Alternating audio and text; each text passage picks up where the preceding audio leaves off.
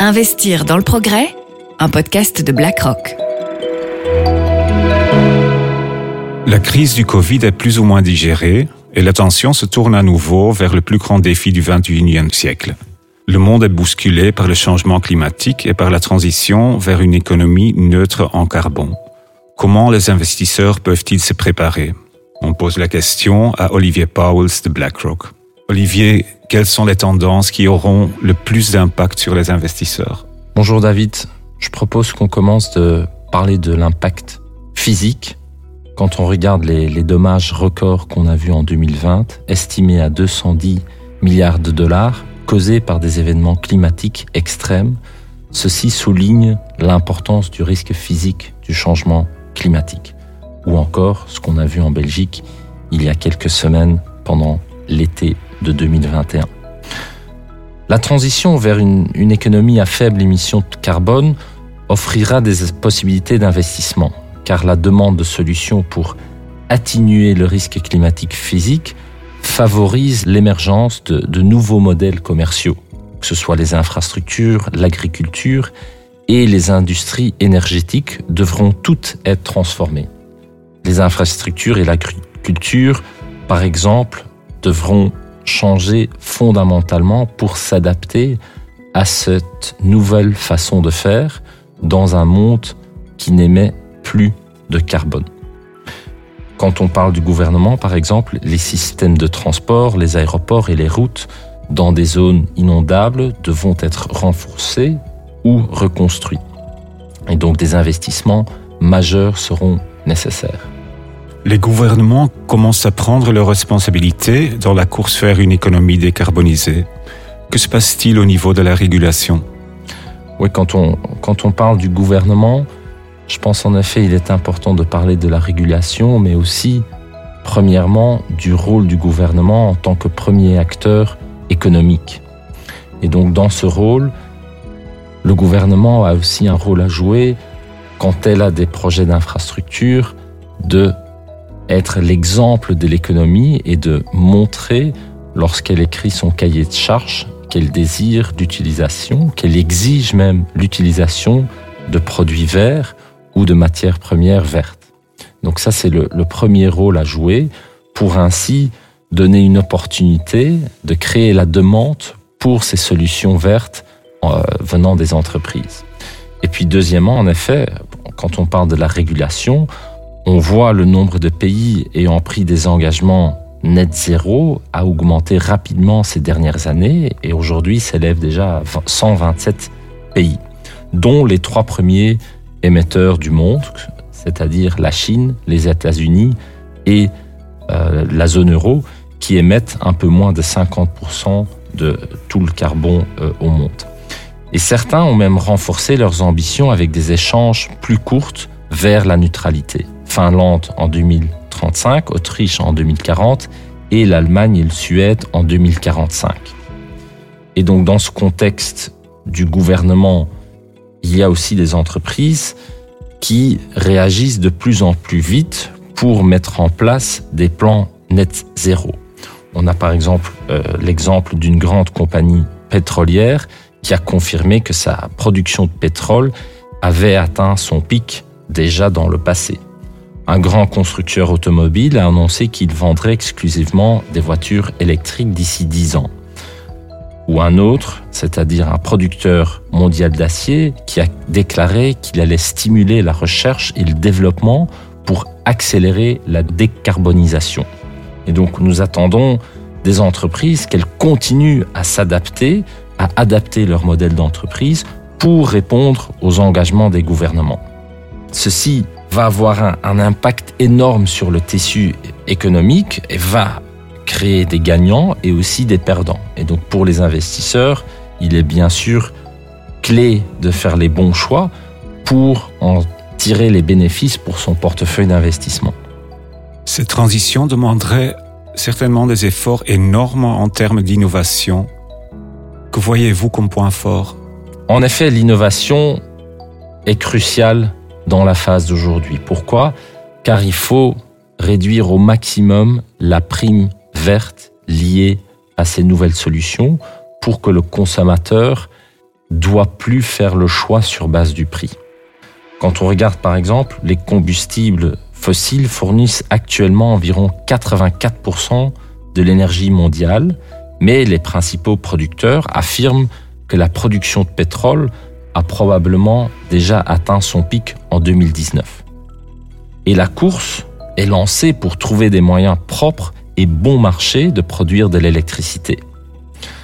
Ainsi, les, énergies renouvelables devraient dépasser le charbon comme principale source de production d'électricité d'ici 2025. Donc l'innovation permet de proposer des sources d'énergie renouvelables moins chères et de réaliser ainsi de nouvelles solutions. Par exemple, environ 17 000 voitures électriques circulaient sur les routes du monde en 2010. Maintenant, en 2019, ce nombre était passé à 7,5 millions de voitures.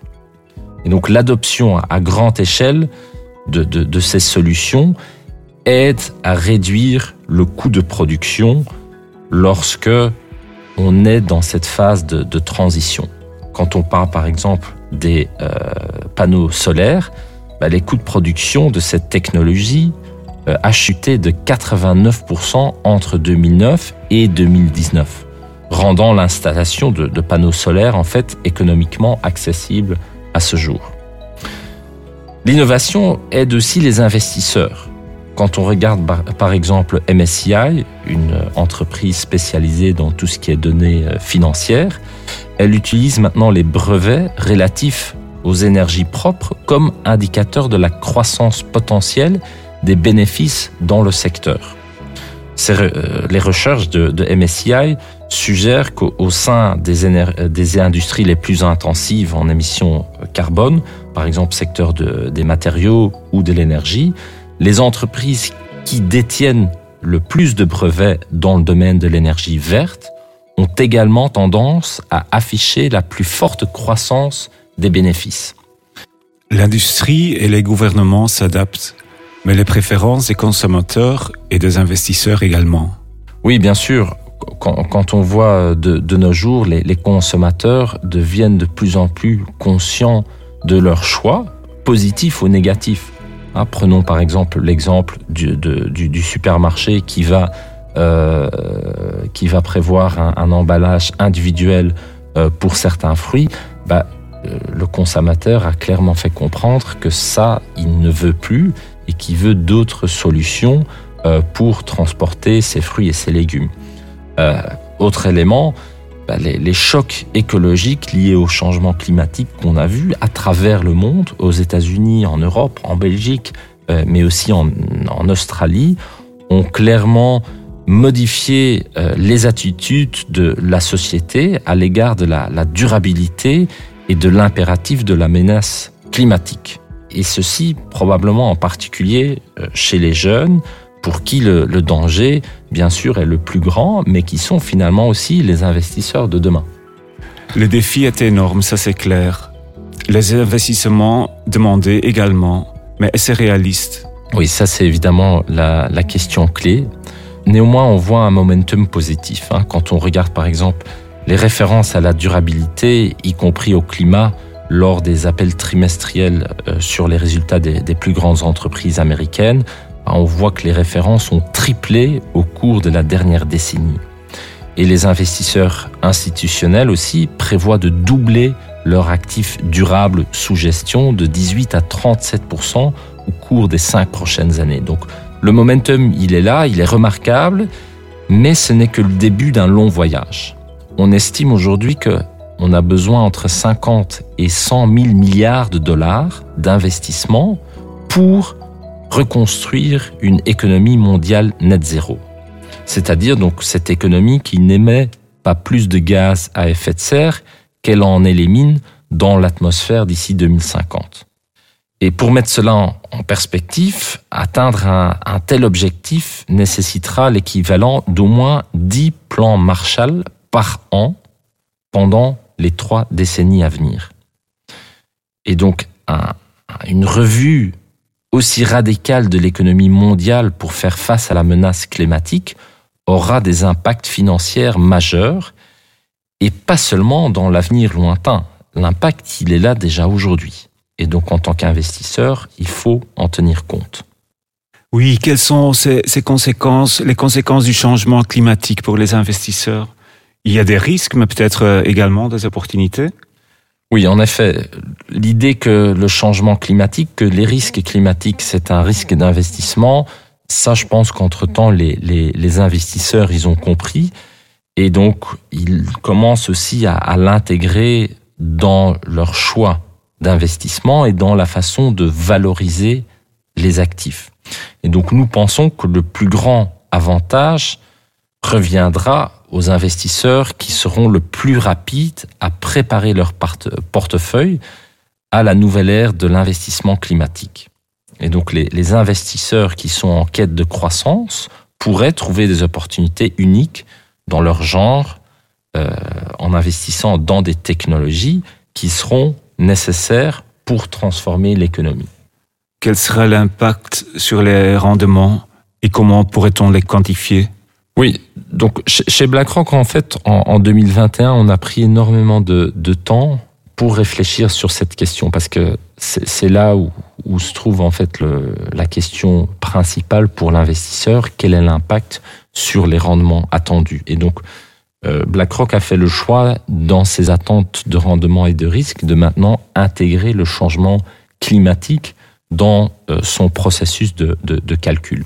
Deux conclusions. Premièrement, une conclusion euh, très positive, c'est que on peut s'attendre à un rendement plus élevé de certaines entreprises, bah, pour être plus spécifique, des entreprises qui sont déjà prêtes ou qui sont en cours de préparation pour ce changement climatique. Et là, concrètement, on pense par exemple au secteur de la tech, le secteur technologique, qui lui, d'un côté, n'est pas spécialement exposé ou pas fortement exposé au risque physique du changement climatique, parce qu'ils n'ont pas de grandes usines, euh, leurs locaux sont déjà dans des, dans, des régions qui sont moins impactées par le changement climatique, hein, le changement physique. Et deuxièmement, c'est le secteur du tech qui va pouvoir aider d'autres secteurs à se transformer et à développer des technologies que d'autres secteurs vont pouvoir utiliser pour eux aussi s'adapter. Donc rendement attendu positif ou à la hausse pour ces entreprises, pour ces secteurs qui sont déjà prêts ou qui sont en route de se préparer. De l'autre côté, quand on regarde plutôt d'un point de vue euh, géographique, ben là, on voit plutôt une, préférence ou une attente de, de, rendement plus élevé pour les marchés développés comparés aux marchés émergents, car malheureusement, c'est les marchés émergents qui sont disproportionnellement exposés à ce risque physique du changement climatique. Quels conseils pourriez-vous donner aux investisseurs pour se préparer à ces changements profonds? Il y a deux choses à, à savoir. Premièrement, il y a le financement de l'innovation qui, qui, est clé, qui est une opportunité. Et deuxièmement, il y a tout ce qui est l'exploitation des données climatiques. Et donc, pour commencer avec euh, le financement, bah, les politiques climatiques plus strictes et donc aussi les, préférences croissantes des consommateurs vont susciter des avancées dans des secteurs tels que les énergies renouvelables, qui auront des effets d'entraînement permettant une protection à grande échelle et une adoption généralisée. Une nouvelle génération d'entreprises spécialisées dans les énergies propres est de plus en plus présente sur les marchés des capitaux. Aussi parce que justement les investisseurs s'ouvrent à ces entreprises et créent donc un environnement des marchés des capitaux qui sont prêts à réceptionner ces entreprises. Et ces innovations ne pourraient pas arriver à un moment plus crucial, hein, car aujourd'hui, plus de la moitié du PIB mondial dépend directement ou indirectement de la nature. Ce qui signifie que toutes les catégories d'actifs dans le monde pourraient être touchées par les effets physiques du changement climatique. Et donc, selon nous, selon nous, les investisseurs qui ne prennent pas en compte les effets du changement climatique sur l'économie mondiale, n'ont pas encore vu la, vue complète sur ce qui, ce qui s'est en train de se passer. Et deuxièmement, il y a tout ce qui est les données climatiques. Aujourd'hui, il est devenu beaucoup plus simple d'obtenir ces informations.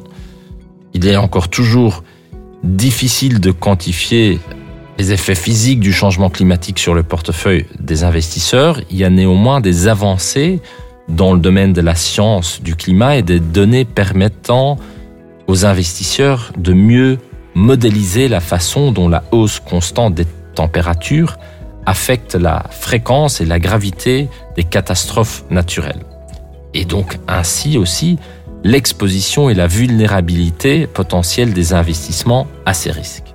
Et donc à terme, nous pensons que, que les entreprises qui parviendront à répondre à ces menaces en développant des solutions axées sur le climat et en mettant en œuvre des, des meilleures pratiques dans les chaînes d'approvisionnement pourront être en mesure de conquérir des parts de marché supplémentaires.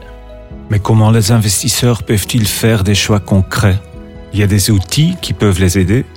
Oui, en effet, c'est une, une, très bonne question. Hein. Aujourd'hui, euh, ou jusqu'à aujourd'hui, les investisseurs, ils avaient en fait qu'une solution, c'était le, le, désinvestissement et donc vendre tout ce qui correspondait pas à, euh, aux objectifs axés sur le climat. Mais cette situation a rapidement évolué. On voit euh, entre-temps près de 600 trackers durables dans le monde contre une trentaine il y a 10 ans avec un nombre croissant d'entre eux qui considèrent des éléments liés au climat.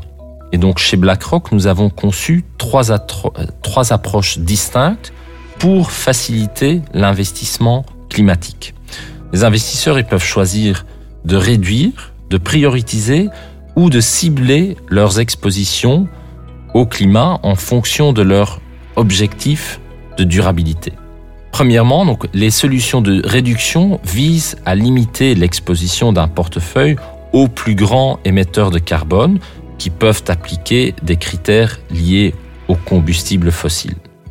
Et donc ces fonds peuvent être utilisés comme des éléments de base d'un portefeuille diversifié.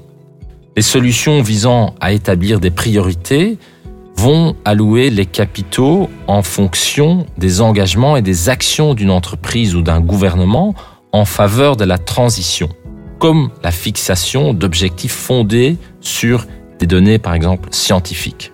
Et donc, ces solutions d'investissement intègrent spécifiquement les données climatiques dans le processus d'investissement.